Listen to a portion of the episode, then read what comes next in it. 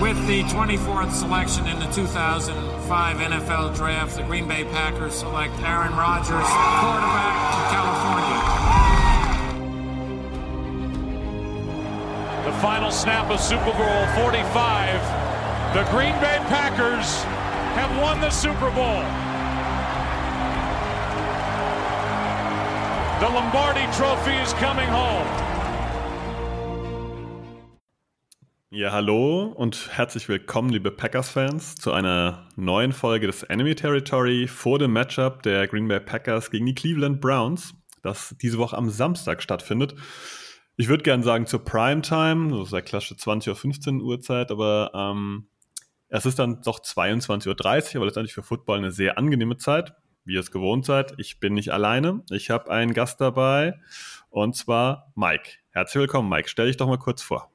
Vielen Dank für die Einladung und hallo sozusagen in die Runde äh, eures Packers Podcasts. Ja, Mike, mein Name. Ich bin der Vertreter des Dog Sounds, äh, unser Podcast rund um die Cleveland Browns. Wir sind mittlerweile im vierten Jahr äh, machen das also auch schon ein Weilchen und bin auch regelmäßig Gast, äh, so wie in, in, eurem Format heute, wenn man über die Matchups äh, spricht. Und ähm, ja, ich selbst komme aus der Nähe von Dresden, bin äh, jetzt noch gar nicht so unfassbar lang äh, im Football wirklich tief drin, aber äh, ja, jetzt seit, seit ziemlich genau sechs Jahren äh, Cleveland Browns Fan und ähm, ja, von daher freue ich mich heute mit, mit dir gemeinsam auf das Matchup zu schauen.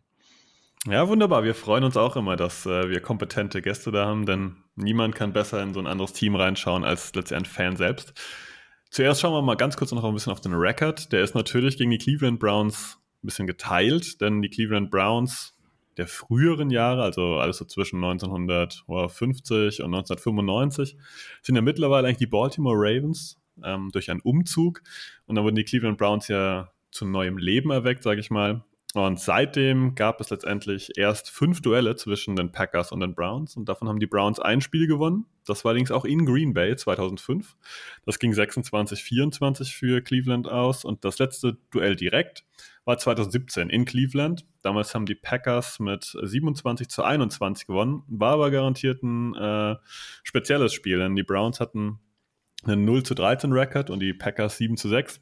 Ähm, ja, Quarterbacks waren übrigens Brad Hundley bei den Packers und Deshaun Kaiser, der spätere Packer, bei den Cleveland Browns. Und ähm, das Spiel ging in die Overtime und wurde dann durch äh, einen Touchdown von Devonta Adams entschieden. Die Packers lagen zwischenzeitlich bis ja, Anfang des vierten Quarters mit 21 zu 7 hinten und äh, ist garantiert auch jetzt kein Highlight gewesen, wer sich an die Zeit von Brett Huntley erinnert und die Cleveland Browns haben ja sicherlich einige Tiefen durchlebt. Vielleicht kannst du gerade da mal anknüpfen, Mike, und einfach mal sagen, was aus deiner Sicht so ein bisschen auch die Faszination der Browns ist, die ja schon ja, ein paar Jahre Schwierigkeiten hatten, schon durch, ein, durch das ein oder andere Tief gegangen sind, GM-Wechsel, Coach-Wechsel. Aber was hat dich so oder was fasziniert man, was, was fasziniert Leute an sich so an den Browns?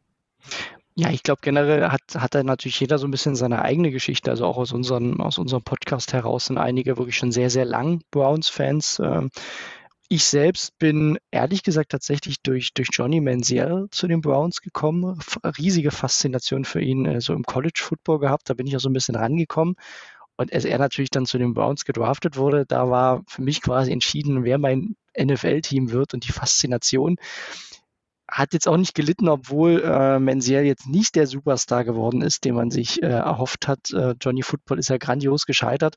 Aber mich hat dann tatsächlich äh, nochmal richtig gepackt, dieser, dieser Ansatz des Turnarounds, des Rebuilds mit, ich sag, man sagt ja immer dieses Moneyball-Prinzip, ne, das erst Andrew, also Andrew Barry jetzt aktuell weiterführt, aber von, von Sashi Brown und Paul Di Podesta eingeführt wurde, was einfach mal ein Ansatz war, der neuartig war, ein Stück weit und auch risikoreich. Ähm, aber ich glaube, Stand jetzt kann man auch sagen, er ist jetzt nicht gescheitert in dem Sinne bei den Browns, auch wenn wir jetzt noch nicht äh, ganz oben angekommen sind. Ähm, aber letztes Jahr die erste Playoff-Teilnahme und das ist als Browns-Fan wirklich was Besonderes gewesen nach diesen vielen Jahren der Tristesse. Ne? Also jeder kennt, glaube ich, die, dieses berühmte Trikot, wo die äh, 25 äh, Quarterbacks der Browns aus den letzten, aus den letzten zehn Jahren drauf sind. Äh, das ist ein trauriger Rekord. Und dementsprechend, ja, also wir Browns-Fans sind leidgeplagt, aber ähm, das macht es auch so ein bisschen mit aus, ne? diese, diese Faszination in den, in den schlechten Zeiten hinzugekommen zu sein und jetzt zu sehen, wie das Ganze hochgeht und hoffentlich hochgeht, ähm, das, das macht es bei mir so ein Stück weit aus und ich glaube auch äh, ganz, an, ganz vielen anderen Browns-Fans geht das ähnlich. Ähm, ist einfach eine, eine modern aufgestellte Franchise, die, ähm, die durchaus Unterhaltungscharakter hat. Ja, ist ja auch eine junge Franchise letztendlich, muss man ja so deutlich sagen. Klar, sie wurden wiederbelebt, aber auch eine junge Franchise. Du hast jetzt schon gesagt, dass die Browns so ein bisschen im Aufschwung sind. Würdest du das auch auf die ganze Saison hinweg so sagen? Wenn man jetzt mal von Erwartungen spricht, haben die Browns die Erwartungen dieses Jahr erfüllt? Ähm, ist da quasi ja die, die, die Jury noch out, dass man das gar nicht bewerten kann? Oder ist es eher eine Enttäuschung? Wo bewegen sich die Browns da, deiner Ansicht nach? Ja, auch da gibt es natürlich eine, eine gewisse Bandbreite. Es gibt Fans, die sind unglaublich enttäuscht von der Saison. Es fuhr natürlich auch ähm, gerade in der Offseason nochmal ein ganz schöner Hype-Train äh, durch Cleveland, wo ganz viele Leute nicht nur gesagt haben, ja, es werden jetzt die zweiten Playoffs hintereinander, sondern man sogar gesagt hat, naja, vielleicht geht es dieses Mal weiter. Ähm, und Stand jetzt, ne, Rekord ist 7-7. Ähm, es ist eine, eine Achterbahnsaison mit Spielen, die die gut waren. Äh, man hat vor allem auch Gegner besiegt, die man aber besiegen muss. Nicht immer schön, aber es gab Spiele, die, die wirklich Hoffnung gemacht haben, dass da was geht in der Saison. Aber genauso wie es eben bei einer Achterbahn ist, gab es auch äh, mehr als nur eine Talfahrt und man kann auch ehrlich sagen, dass wir aktuell definitiv wieder in einer drin sind. Und das macht so ein Stück weit die Saison aus. Es ist eine Saison geprägt von wenig Konstanz, von vielen Einbrüchen und dann auch wieder Hoffnungselementen, die am Ende aller Wahrscheinlichkeit einfach im Mittelmaß endet und damit schon eine verlorene Saison ist mit ja, man hat aktuell den teuersten Kader in der NFL. Das, das, hat man sich auch ein bisschen zusammengespart durch den Cap Space der Vorjahre. Da waren die Erwartungen schon höher, als jetzt 7-7 zu stehen und wahrscheinlich maximal neun Siege jetzt in der Saison noch holen zu können. Also wenn du mich fragst persönlich, ich würde sagen, ich habe mir auch mehr erwartet. Also ich bin schon mit der Erwartungshaltung zehn, eher elf Siege in der Regular Season rangegangen. Ähm, das werden wir, glaube ich, nicht mehr erreichen und ich glaube auch nicht, dass wir die Playoffs erreichen werden. Und dann ist das Fazit am Ende, dass es keine gute Saison war. Würde ich sagen, ist ein, ist ein passender, eine passende Analyse und ähm, gerade wenn man auch eure Division betrachtet, ist das ja wirklich äh, ein sehr breites Feld. Die Ravens können sich nicht absetzen, die Steelers hängen ja auch immer so ein bisschen irgendwie darum. Von den Bengals sieht man auch sehr gute Spiele, dann wieder völlig chaotische Spiele. Mhm. Mein Gefühl ist, dass die, dass die Browns da in diese Division zwischen diesen, diesen anderen drei Mannschaften sehr gut reinpassen dieses Jahr. Da diese berühmte, dieser berühmte Satz, die, die äh, ja, Weizen und, und, und Spreu trennen sich voneinander, das ist ja gefühlt in der Division gar nicht der Fall, oder? Nee, ist tatsächlich, ich höre dich gerade nicht. Haben wir, also ja, kurze Nachfrage. Ja, kein Problem. Ähm, ich ich, ich formuliere es einfach nochmal neu, dann cutten wir das raus. Ähm, wenn man auf die Division... War, war, war, nur am Ende der, der Frage, habe ich... Ah, okay. Genau. War, war am Ende die Frage, ob wir, ähm, ob sich Wei, äh, Weizen und Spreu dann so ein bisschen trennen. Weil das in der Division bei euch, finde ich, jetzt nicht so ist, weil es ja so ja gemischt ist. Oder ja, ich glaube, das ist eine unfassbar enge Division und auch eine wilde Division in dem Sinne. Man kann wirklich sagen, dass da jeder jeden schlagen kann und das sieht man auch. Die Browns haben die Bengals besiegt, dann aber gegen die Steelers verloren, 1 und 1 gegen die Ravens äh, quasi gespielt.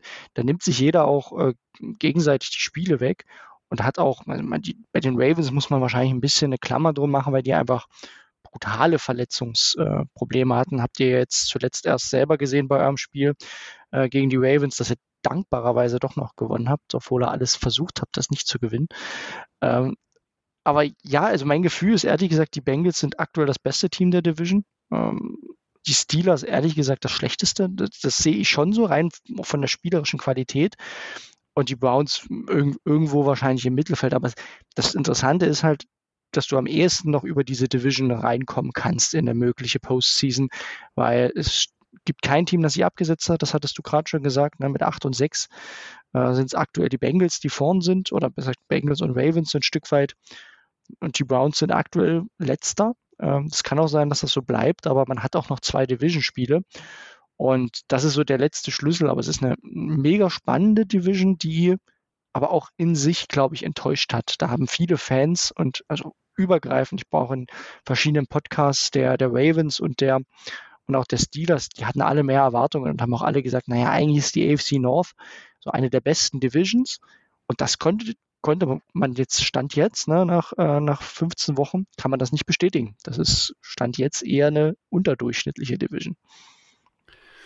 Ja, das ähm, würde ich glaube ich auch so sehen. Das ist vor allem aus meiner Sicht eine chaotische Division. Du hast ja schon jetzt die Verletzung bei den Ravens erwähnt. Ähm, Big Ben, der gefühlt immer noch da hinten wie ein Turm steht bei den Steelers und äh, wilde Bälle wirft. Die Bengals, die ein bisschen jung und wild teilweise sind. Und jetzt haben wir dann die Browns gehabt die Woche gegen ähm, die Raiders. Und da waren unglaublich viele Covid-Fälle. Ähm, wenn wir gerade langsam so ein bisschen umschwenken aufs Spiel gegen die Packers, was war da eigentlich los? Kannst du mal einen kurzen Überblick geben, ähm, wie es den Browns die Woche quasi erging, als diese Covid-Welle so ein bisschen über sie drüber gerollt ist? Was das für das Spiel auch gegen die Raiders bedeutet hat und was das vielleicht auch für das nächste Matchup bedeuten kann? Ja, war eine wilde Woche, die muss man ja auch sagen, nochmal sogar ein Spiel zurück. Man hat die Ravens besiegt, auch mit Ach und Krach zwar, aber an, an sich verdient besiegt und hatte damit wirklich Hoffnung mit der Perspektive, du besiegst jetzt die Raiders und musst eigentlich drei der letzten vier Spiele gewinnen. Das war so die Perspektive und dann kommt der große Corona-Ausbruch.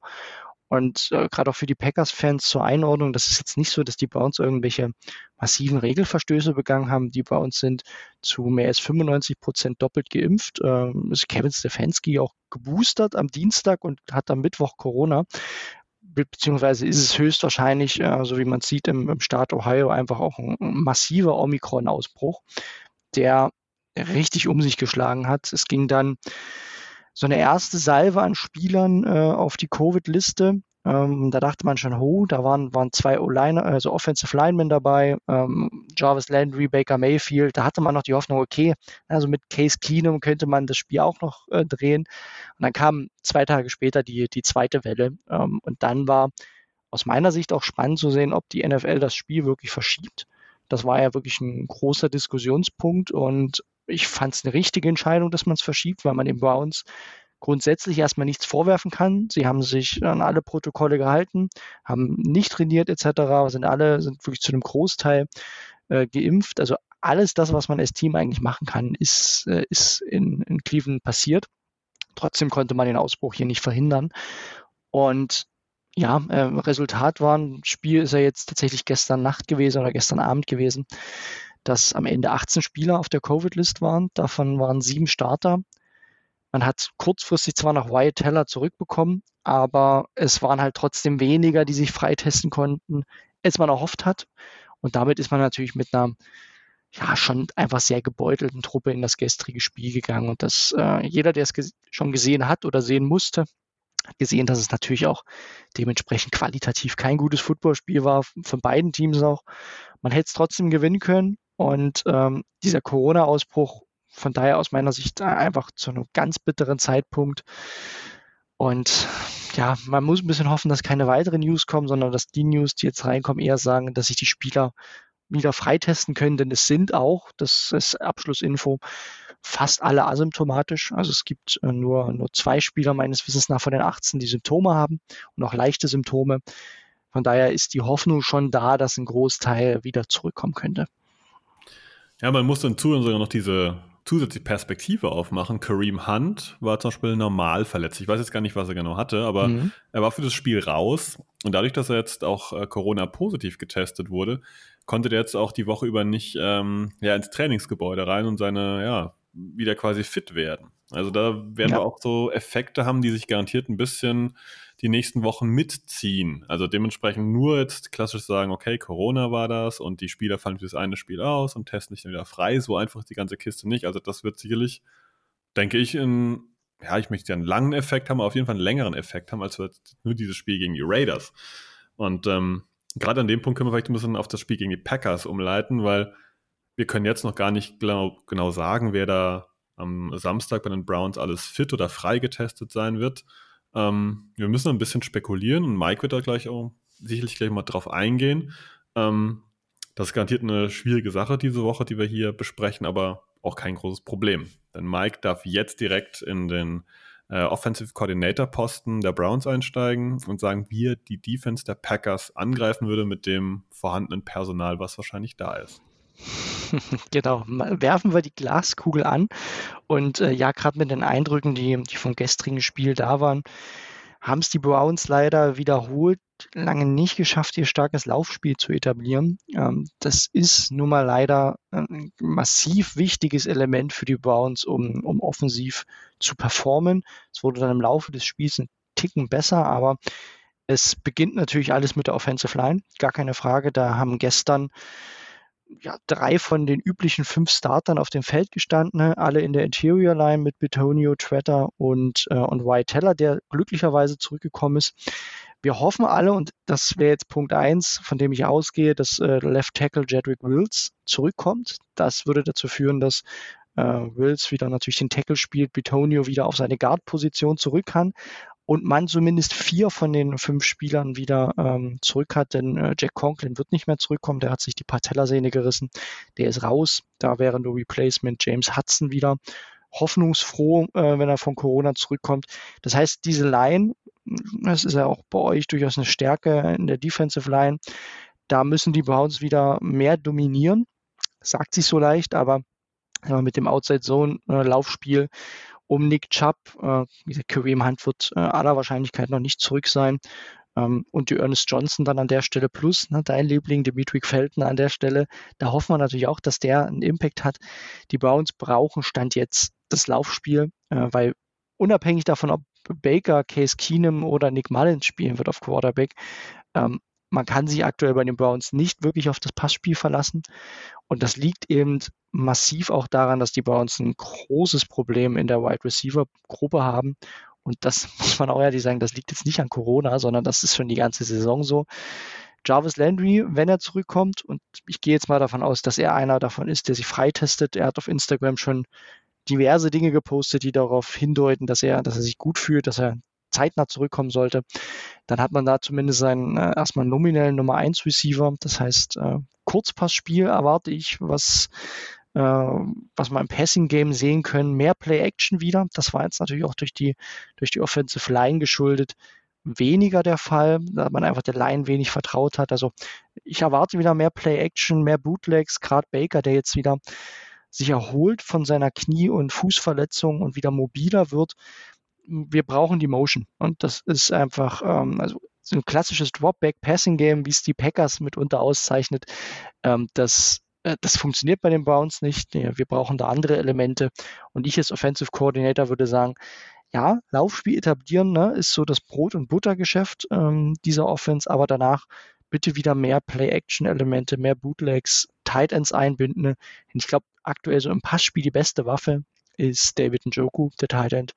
Und da ein bisschen über die Mitte attackieren. Ich glaube, das wäre so der Ansatz, denn ich glaube, Outside werden wir uns sehr schwer tun, gegen die Packers äh, zu gewinnen, was die Wide Receiver angeht.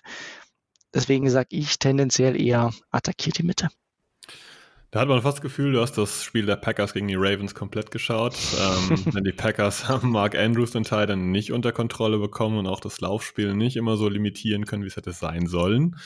Ähm, da würde ich dir auch schon recht geben. Ich glaube, das ist die Variante, die für die Browns sicherlich ähm, ja, am erfolgsversprechendsten ist.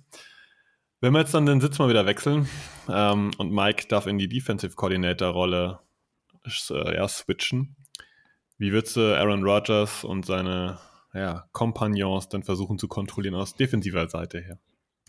Das ist natürlich eine riesen Herausforderung, den ja, aktuell einfach wohl besten Quarterback der Liga zu kontrollieren oder mindestens irgendwie ab und zu mal zu, äh, zu limitieren.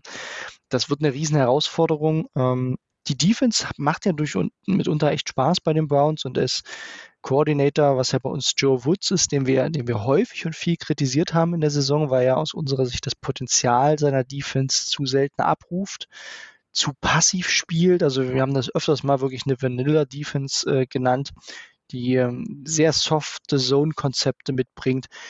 Aber am Ende ist es wahrscheinlich das, was wir sehen werden und was es auch braucht, denn ich glaube, auch hier äh, die Browns haben natürlich so, so ein Kernmatchup ähm, und das ist Denzel Ward gegen, äh, gegen, gegen euren super Wide Receiver ähm, an der Stelle Devontae mit Adams. Adams. Ja, das, das ist, glaube ich, das Kernduell. Ich glaube trotzdem, dass Adams da Vorteile hat, aber mit Denzel Ward hast du zumindest einen, der, der da ganz viel machen kann. Und das gilt für Denzel Ward, aber mitunter auch, ähm, gut, Craig Newsom ist ausgefallen, Greedy Williams hat jetzt auch ein gutes Spiel zuletzt. Das heißt, so die, die, die Wide Receiver Cornerback-Duelle, da habe ich nicht mal, also da habe ich Respekt davor, aber da, das, das hat schon schlimmer ausgesehen in der Vergangenheit bei den Browns, was wir da zu bieten haben. Ich fordere ja sonst gern mehr Blitzing, mehr Aggressivität in der Defense, aber ich glaube einfach, ähm, die Browns müssen hier so ein bisschen Bend, Don't Break spielen.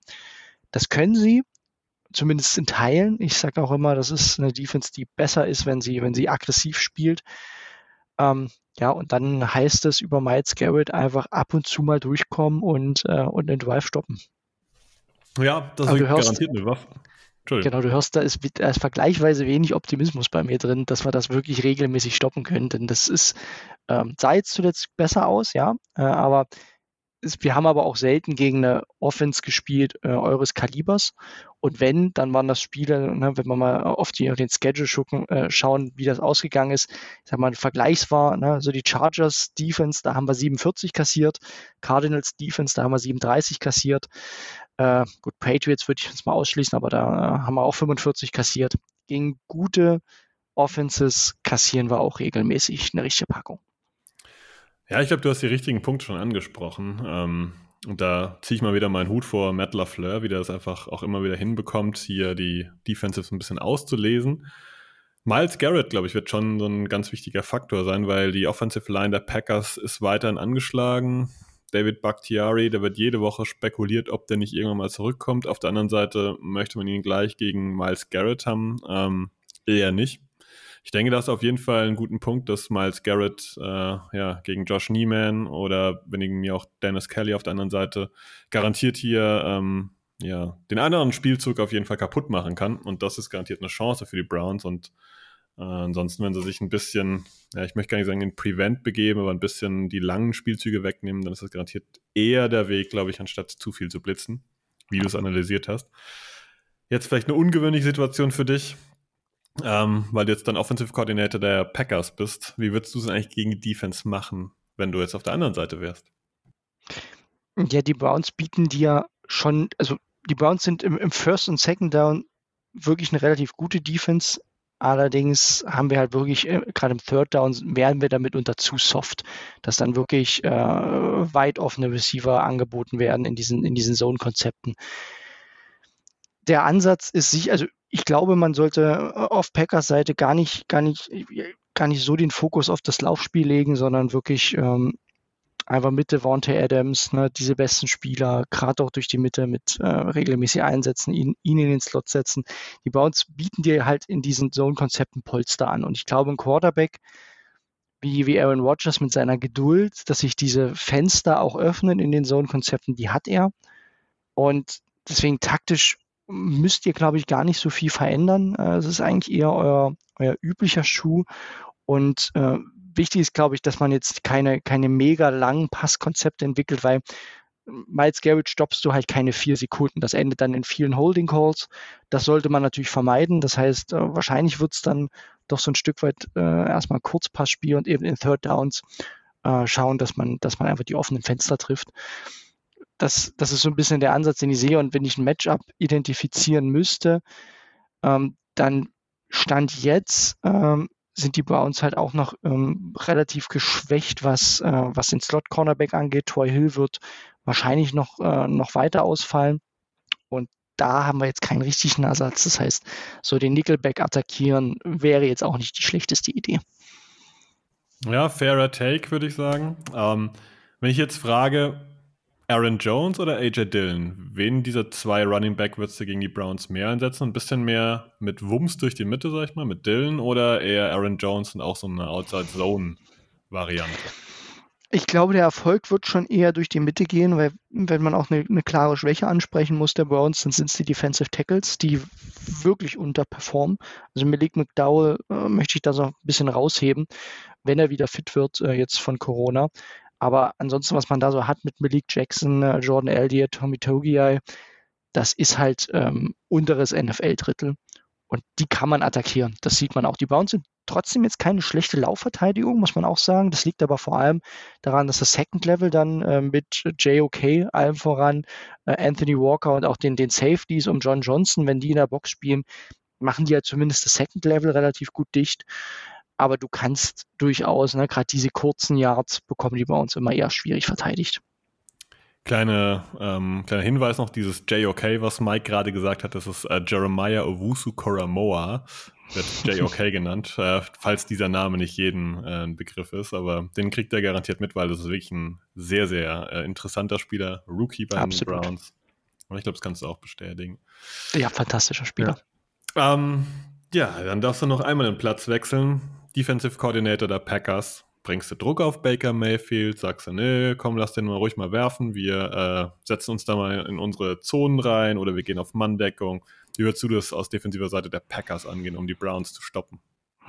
Es ist leider relativ einfach, muss man sagen. Ähm, die, die Formel lautet äh, Stop the One, stellt die Box voll, zwingt die Browns zu passen.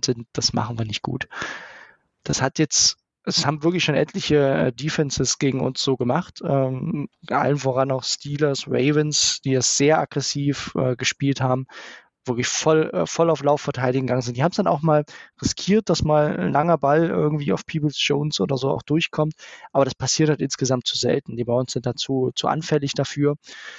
Das heißt, der Plan sollte sein, nehmt ihn das Laufspiel und dann tun sich die Burns einfach schwer. Das ist klingt, klingt banal, aber es, es wird, wird auch der Weg sein, denke ich, den, den man wählt. Denn die Teams, die es nicht gemacht haben, die haben wir dann auch mitunter ein bisschen vermöbeln können. Also ne, auch hier dieses Spiel gegen die Chargers mal genannt oder auch die Bengals, die sich auch ein bisschen für schlau gehalten haben im ersten Spiel und dachten, ja, wir spielen mal unseren klassischen Schuh, ne? ihr dürft ruhig gegen uns laufen. Das endete dann 41-16. Ähm, und man sieht aber seit etlichen Wochen, die Patriots haben es das erste gemacht, aber auch die Lions und jetzt gestern auch die Raiders. Box vollstellen, äh, mitunter, und das wäre so das zweite taktische Element, ähm, versuchen eine Seite zu überlagern und das ist bei den Browns die rechte Seite. Da ist mit Blake Hens der White Tackle oder James Hudson aber kein guter Mann aktuell da nach dem Ausfall von Conklin. Und wenn man diese Seite so ein bisschen überfällt mit Blitzes und, äh, und Paketen, dann tun sie die bei uns auch schwer. Das hat sich auch gezeigt. Ähm, das sind so die zwei Elemente, die ich in den Fokus setzen würde.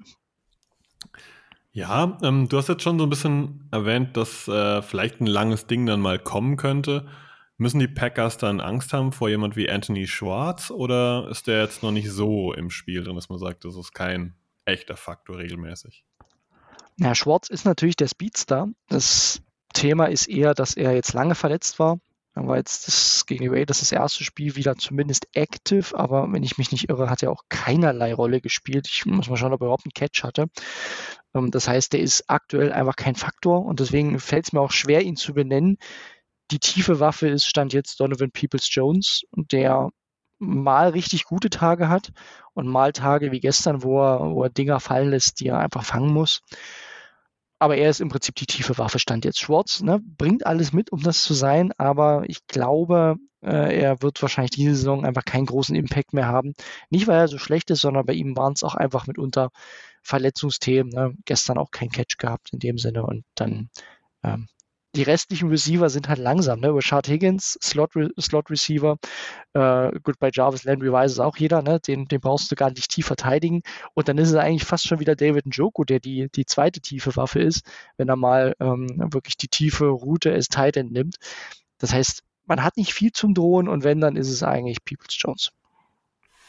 Ja, jetzt hast du David Njoku schon erwähnt. Ich gehe mal von aus, dass das vielleicht auch ein Player to watch wäre, sogar offensiv.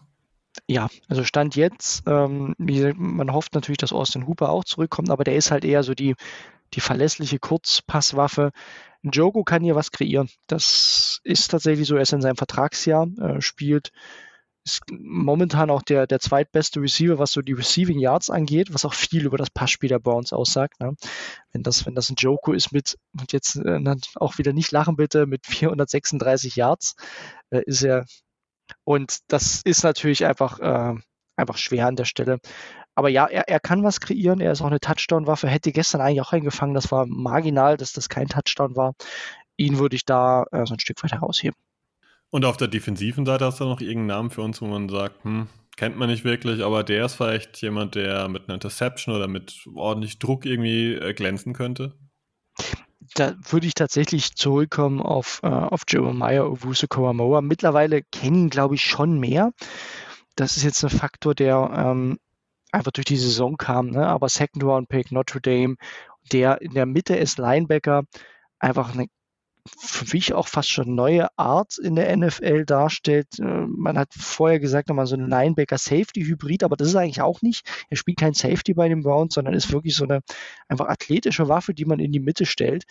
Äh, mitunter ohne, ohne sogar final definierte Rolle und der einfach ein Playmaker ist, der sowohl wirklich im, im Laufblitz, äh, im, mit One-Blitzes überzeugt, der ein unglaubliches Gespür hat und der dann auch ähm, einfach diesen, diesen Closing Speed hat, um, um die Gaps zu schließen. Das ist also, manchmal wundert man sich, wie er da hinkommt und so schnell das Tackle anbringt. Also unglaublich instinktiver Spieler mit einem, mit einem Wahnsinns-Speed. Ich glaube, der wird in den nächsten Jahren noch viel aufmerksam auf sich machen. Er ist ein Rookie-Linebacker, die normalerweise kaum eine Rolle spielen in der NFL, in der Rookie-Saison. Und er ähm, spielt eine fantastische Saison, hatte ein paar Verletzungsprobleme zwischendurch, ist jetzt wieder voll fit und durfte einfach, lebt einfach die Mitte der Browns Defense.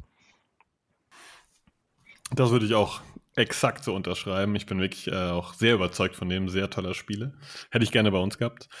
ähm, aber man kann nicht alles haben, natürlich, klar. Ja, jetzt kommen wir so ein bisschen zum Ende und auch zu deinem Tipp. Was denkst du denn, wie das Spiel am Ende ausgeht am Samstag und dieses Spiel so ein bisschen, ich möchte nicht sagen abläuft, aber ähm, ja, letztendlich, wie das sich gestaltet am Samstag. Also, wie ihr euch sicherlich vorstellen könnt, mein Optimismus ist jetzt nach der gestrigen Niederlage nicht gerade im Höhenflug. Ähm, ich wäre auch vorab, aber äh, ist es, glaube ich, kein Geheimnis, dass die Packers nicht nur Favorit sind, sondern auch deutlicher Favorit. Die Browns spielen aktuell einfach keinen, keinen sonderlich ähm, ideenreichen und äh, inspirierenden Football. Wenn überhaupt, dann äh, ist es eigentlich die Defense, die, die mir Hoffnung macht, dass sie das Spiel eng halten kann. Und das wäre schon fast so ein Ziel, dass man sagt, komm, haltet das eng, so ein bisschen wie es auch die Ravens dann geschafft haben äh, gegen euch. Das schaffen ja doch manche Teams. Aber wenn ich tippen müsste, dann ist es schon ein Sieg mit, äh, mit mehr als einem Touchdown-Unterschied ähm, aktuell. So irgendwas in die Richtung, ach, ich sage jetzt mal so, so ein 27 zu 14 würde ich jetzt Stand jetzt tippen. Ja, ja, ich gehe ein bisschen höher. Du hast vorhin ja erwähnt, dass die Browns öfter mal ein bisschen Probleme hatten und zu viele Punkte kassiert haben. Ich sage, das Ding wird ein richtiges High-Scoring-Teil und die Packers gewinnen mit 46 zu 38 ähm, und geht richtig ab, ähm, weil ich das Gefühl habe, dass die zwei Mannschaften hier sich da auch äh, ja ähm, nichts geben könnten. Also die Packers sind immer wieder dafür gut, auch mal ein, zwei schlampige Plays dabei zu haben. Ähm, ja, und dann sehe ich da einfach einen Nick Chubb vielleicht auch mal durchbrennen und dann einfach hm. hier für 60 Yards äh, ein Laufspiel durchzugehen. Und ich glaube, das wird ähm, ja auf jeden Fall interessant. Auf jeden Fall ähm, viele Punkte werden wir sehen. Das wäre so mein Take äh, dazu. Denkst du, das wäre auch realistisch vielleicht sogar? Spannend wäre wirklich, ob die Browns nochmal so ein High-Scoring-Game von ihrer eigenen Offense hinbekommen das wirkte halt in den, in den letzten Wochen eben nicht mehr so einfach. Ne? Das letzte Spiel, was in diese Richtung ging, war das angesprochene gegen die Bengals. Seitdem hat man, ich zähle es mal zusammen, sieben gegen die Patriots, äh, 13 gegen die Lions, 16 gegen die Ravens. Gut, die 24 dann im zweiten Spiel gegen die Ravens und 14 gestern. Das heißt, wir, mitunter könnte ich hier vier Spiele zusammenzählen und ich würde nicht auf 38 Punkte kommen. also ja, äh, mein offensiver Optimismus geht nicht ganz in die Richtung, aber ähm, ich würde mich nicht beschweren. Das ist ein Spiel an, an quasi am ersten Weihnachtsfeiertag. Primetime, äh, da mal wieder ein bisschen auch äh, für Action zu sorgen, jetzt nach etlichen äh, so Lowlight-Spielen, das wäre schon nicht verkehrt.